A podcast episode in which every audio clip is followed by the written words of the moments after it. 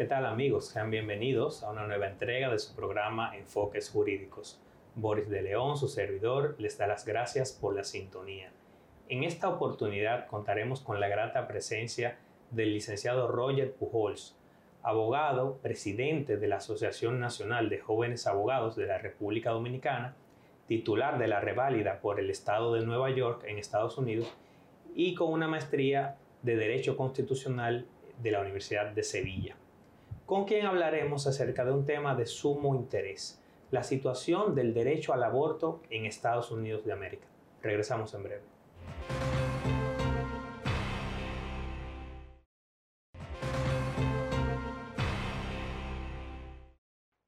Bien amigos, estamos de vuelta en Enfoques Jurídicos. Bienvenido Roger al programa. Muchas gracias Boris, muchas gracias por haber coordinado este encuentro ante esta situación que vivimos hoy. Roger, nos parece eh, muy buena tu participación el día de hoy, muy oportuna, porque eres un abogado que tiene experiencia en lo que es el sistema de Estados Unidos, el sistema legal de Estados Unidos de América. Y recientemente ha habido un estallido una implosión en las redes sociales, en los medios de comunicación, a propósito de una sentencia de la Corte Suprema de Estados Unidos sobre el aborto. Y quisiéramos empezar el programa precisamente teniendo un contexto. ¿Qué es lo que ha ocurrido en Estados Unidos con el tema del aborto? Bueno, primeramente, Boris, agradecer eh, haber coordinado esto, como ya te he dicho. La realidad es que lo que se está viviendo hoy con el tema del aborto en Estados Unidos ha llamado a mucha gente a preocupación y ha provocado, por el contrario, mucha satisfacción en otro grupo de personas. Todo se deriva de una sentencia que emitió el Tribunal Supremo, la Corte Suprema de Estados Unidos de Norteamérica, revirtiendo un precedente, o sea, una sentencia que había emitido la propia Corte Suprema de Estados Unidos en un caso relativamente parecido, pero decidido de forma completamente contraria al que se decidió la pasada semana en el caso Dobbs contra Jackson. El caso que fue revocado es el denominado Roe versus Wade. Correcto. ¿Y qué era en términos llanos lo que establecía el precedente anterior que ha generado toda esta convulsión? Bueno, para situarnos en el día de hoy, efectivamente tenemos que hablar del precedente eh, anterior. Parece redundante, pero puede haber más de un precedente y por eso hablamos del precedente anterior. En este caso, la sentencia madre, la sentencia básica, el precedente nuclear de todo lo que tenía que ver con aborto en Estados Unidos, era el caso Roe contra Wade. Un caso decidido en 1973, por medio del cual se falló en favor del accionante, Jane Roe, que era un nombre ficticio de la persona que accionó en ese momento, de nombre que respondía al nombre de Norma McCovey. La Suprema Corte, en Roe contra Wade, decidió que, por efecto de la enmienda 14 de la Constitución de los Estados Unidos de América y los preceptos de intimidad y de libertad incluidos en esa enmienda, la enmienda del debido proceso, Due Process Clause, tenían las mujeres un derecho a abortar. Es decir, el Estado no puede interferir en tu vida de forma tal que una decisión tan personal como la de tener un hijo venga dada por un dictamen estatal.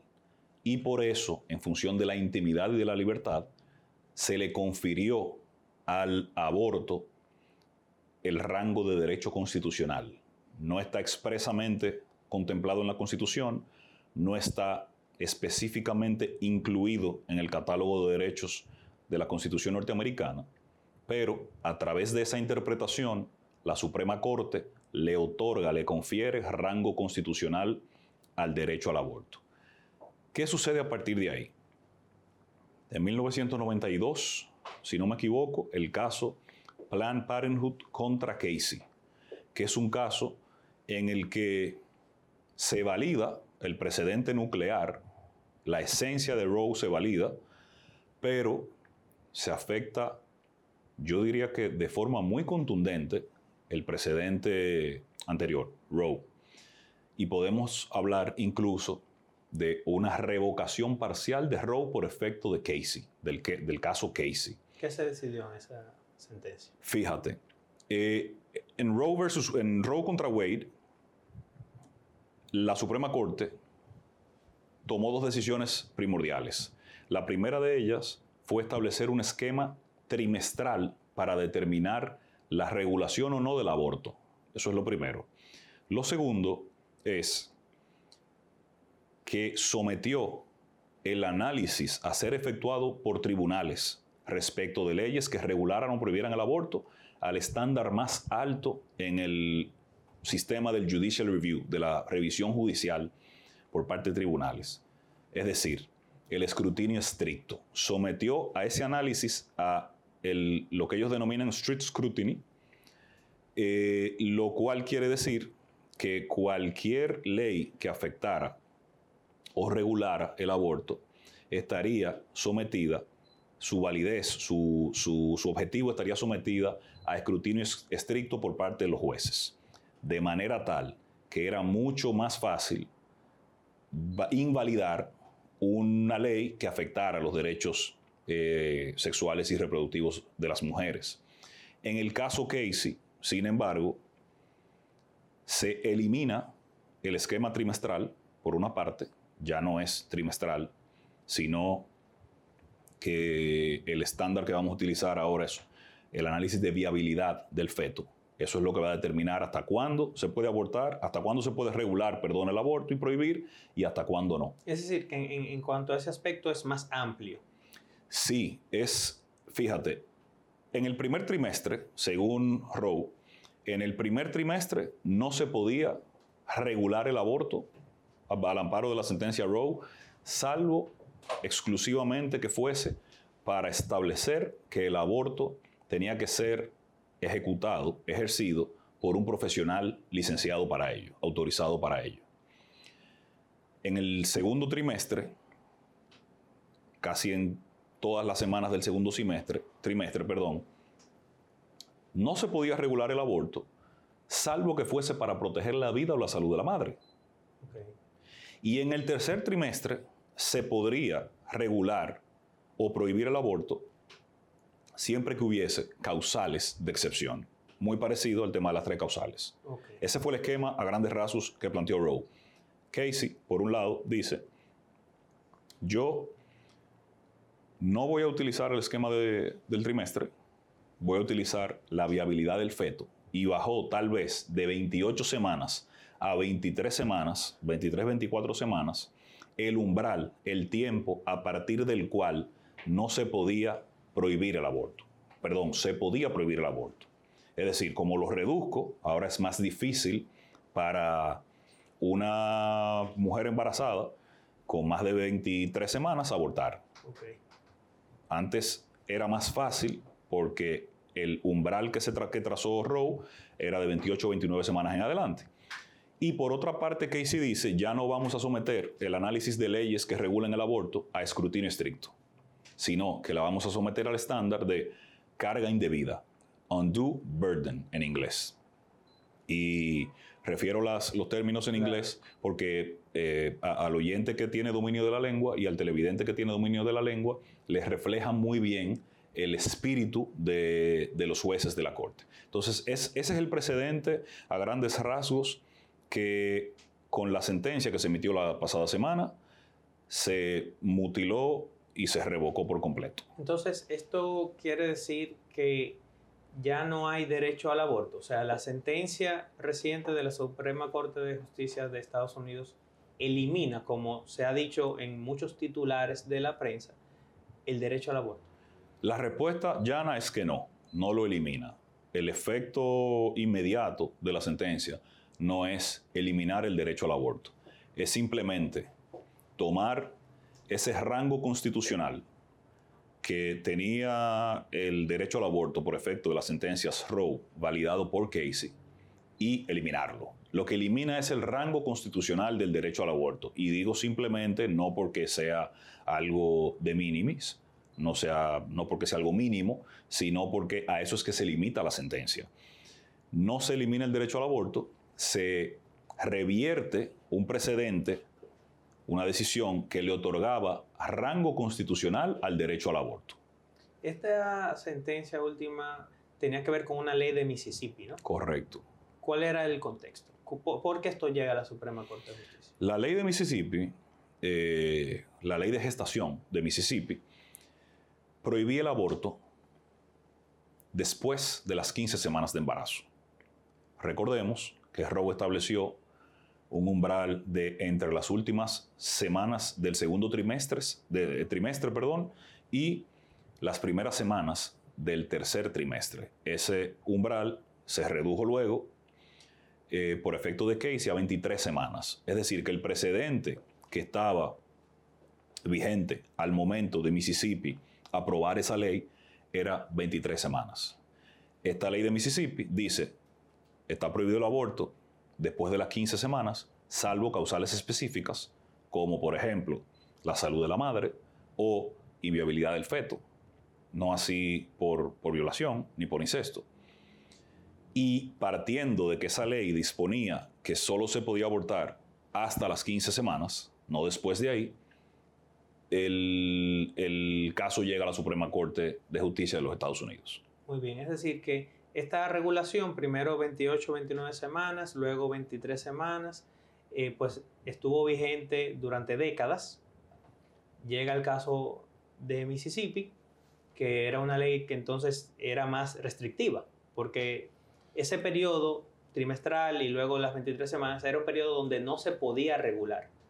Amigos, vamos a ir a una breve pausa comercial y enseguida regresamos con más sobre este interesantísimo tema.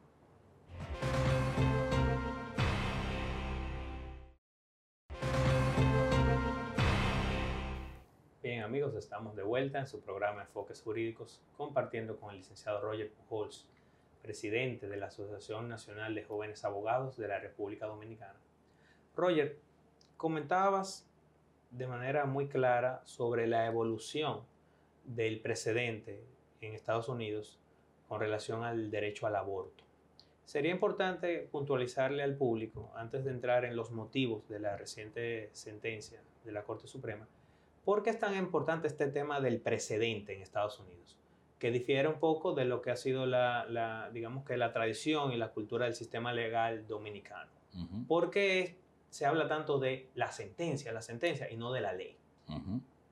Sí, el, nosotros somos parte de la familia eh, civil, de la, familia de derecho civil francesa, sobre todo, eh, romano-germánica.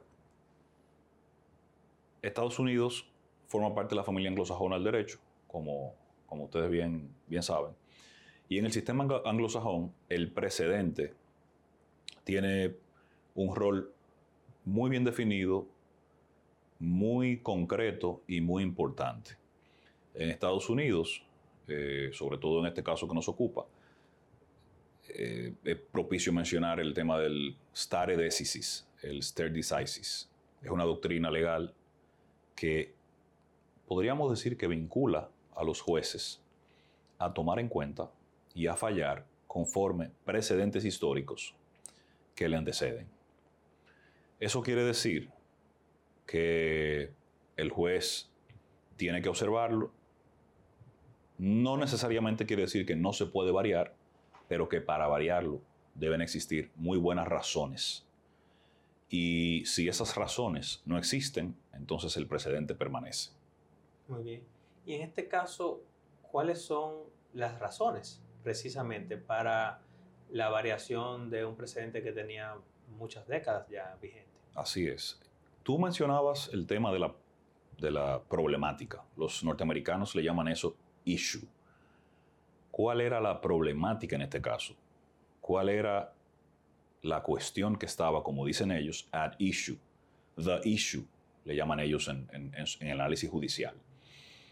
Era si un Estado podía, digamos, votar una ley que prohibiera el aborto a partir de las 15 semanas, habiendo un precedente, en este caso Roe y Casey, que permitían la prohibición del aborto a partir de las 23 semanas de gestación.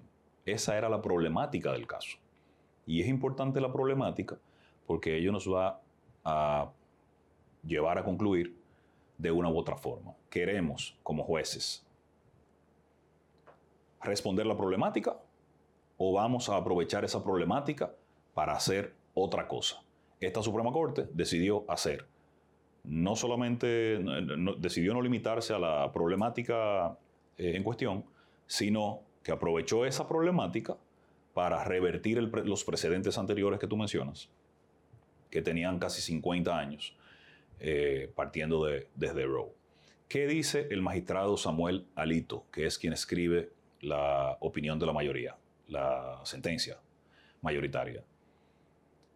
Él dice que, en cuanto, primero abordando el tema de la, de la motivación pura y dura para luego hablar sobre el precedente, el magistrado Alito dice que la sentencia Roe contra Wade era enormemente mala. Era enormemente mala. Era, la argumentación era enormemente mala. Su justificación era errónea y en, último término, que ha causado daño. El magistrado Alito, respecto de esto último, no, no da detalles a qué daño se refería. Uno puede intuir cosas que ha contribuido a la división de la sociedad norteamericana, que no protege la vida fetal de forma adecuada. Pero lo que el magistrado Alito dice es derivar del derecho a la libertad y del derecho a la privacidad que contiene la enmienda 14 de la Constitución norteamericana, un derecho constitucional al aborto es demasiado.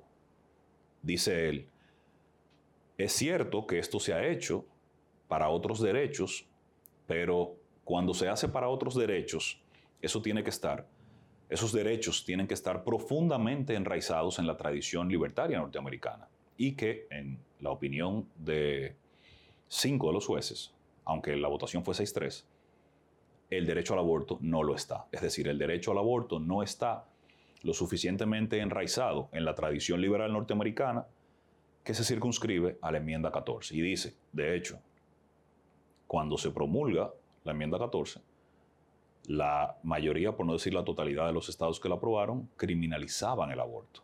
Él dice, no es solamente que no era parte de la tradición norteamericana, sino que era contraria, totalmente opuesta a lo que, quería, a lo, que querían los, los no, en ese momento no eran los padres fundadores como tal ya, pero los, los constituyentes. Eh, entonces, al final su razonamiento es, no, puede, no podemos derivar de la cláusula del debido proceso, proceso, del due process clause, un derecho constitucional a abortar. Corresponde a los políticos, a los representantes, a los congresistas, a quienes que son quienes representan a la gente, a los estados, no a los jueces, decidir lo que tenga que ver con prohibición, regulación o permisivo, eh, permisividad del aborto. Y esto nos lleva entonces a, a los efectos de la sentencia. Y sería bueno poder explicarle al público el nivel de incidencia que en esta problemática tiene el hecho de que Estados Unidos sea un Estado federal. Porque cuando se dice que esto tiene que regularlo pues el poder legislativo de cada Estado, eso tiene mucho que ver con la naturaleza del Estado propio de los Estados Unidos. Completamente, completamente. Muy válido ese punto porque hay que partir de que Estados Unidos es un Estado federal, es decir, compuesto por estados, estados federados, que se aglutinan debajo de la sombrilla del Estado federal. Hay competencias para los estados federados y competencias federales, es decir, competencias del Estado federal. Como la Suprema Corte ha dicho, esto no lo voy a decidir yo como Suprema Corte, no me corresponde a mí como juez de la Suprema Corte decidir esto, sino a los estados, entonces ha mandado a cada estado, a la legislatura de cada estado, a regular, permitir o prohibir el aborto. Aparte de la Constitución norteamericana, que es la Constitución federal, cuando nosotros hablamos de la Constitución norteamericana, hacemos referencia a la Constitución federal de todos los Estados Unidos. Una sola Constitución para todos los estados. Aparte de ella, cada estado tiene su constitución, tiene sus leyes en muchas materias, tiene sus congresos, su Cámara de Representantes, su Senado, su sistema judicial. Y en el marco de ese sistema estatal local es que en lo adelante se va a decidir lo relativo a permitir, prohibir o regular el aborto. Muy bien, es decir, que, no es una eliminación per se del derecho al aborto, sino eh, que se le ha quitado el carácter constitucional a los fines de permitir que cada estado federado pues lo regule. Correcto. Conforme a su propia legislación. Correcto. Por eso eh, algunos de las, de las personas o de los titulares eh, pues decían, bueno, que se le ha devuelto el poder a la gente. Se le ha devuelto el, el, poder a la gente a través de sus representantes, ¿no? Porque pueden haber estados, bueno, de hecho se ha dicho que hay muchos estados donde incluso ya estaban preparados con, con, con, con iniciativas legislativas a los fines de prohibir el aborto, mientras que habían otros estados que estaban preparados para eh, pues, permitirlo, ¿no? permitirlo de acuerdo quizás a los parámetros de los precedentes anteriores. Roger, hay una preocupación adicional con relación a, esta sentencia y es que hay personas que están temiendo que este tipo de cambios en los precedentes de, digamos, precedentes históricos de carácter liberal de la Corte Suprema de Estados Unidos, pues se traduzca luego en el menoscabo de otros derechos o en la desprotección constitucional de otros derechos. ¿Qué opinión te, merece esta preocupación? Interesante. En la opinión del magistrado Alito, que es quien redacta la sentencia, eh, este razonamiento se limita al aborto. Pero ¿qué pasa? El aborto era el caso que ellos tenían enfrente. Y por eso he tratado de utilizar algunas palabras en inglés del sistema norteamericano, porque cuando hace un momento yo te hablaba de at issue, de la issue, la problemática que ellos tenían enfrente, versaba sobre una ley, la validez o no de una ley que restringía el aborto a partir de las 15 semanas. Pero ¿cuál es la lógica, el razonamiento base? Mira, no puedo extraer de la cláusula de debido proceso de la 14 enmienda un derecho constitucional, un derecho con rango constitucional al aborto. Y el magistrado Alito ha dicho, esto aplica solo para el aborto, esto no tiene que ver con derechos relativos a matrimonio entre personas del mismo sexo, con derechos eh, relativos a contraconcepción o anticoncepción, porque esos derechos y esos, esas acciones no destruyen vida fetal, ha dicho el magistrado Alito. Pero ¿qué ha dicho el magistrado Clarence Thomas, que es el más conservador de la Corte? Ha dicho, todos los precedentes relativos a otorgar rango constitucional a derechos que no están expresamente validados, contenidos en la Constitución, por efecto de la enmienda 14 y su, eh, de la cláusula de debido proceso, deben ser revisados. Todos. Eso incluye matrimonio homosexual, anticonceptivos. En mi, en mi, en mi bola de cristal, yo te diría que el tema del anticonceptivo está un poco más claro que, que el matrimonio homosexual, pero podemos esperar que una corte conservadora, a mí no me luce, yo he hecho algunos cálculos mentales y no me luce que haya votos suficientes para anular el matrimonio homosexual, porque ya el magistrado Alito se ha pronunciado, eh, el magistrado Roberts, que es el juez presidente, que votó en favor de eh, validar la ley de Mississippi, pero no de revocar Roe, eh, probablemente en su calidad de swing voter, de, del voto fluctuante de la Corte, al que se ha unido Brett Kavanaugh, también vote en contra de ello, más los tres magistrados liberales, el magistrado Breyer, la magistrada Kagan y la magistrada Sotomayor. Y ahí tendremos una mayoría eh, que permitiría conservar derechos que ya la Suprema Corte ha validado como constitucional.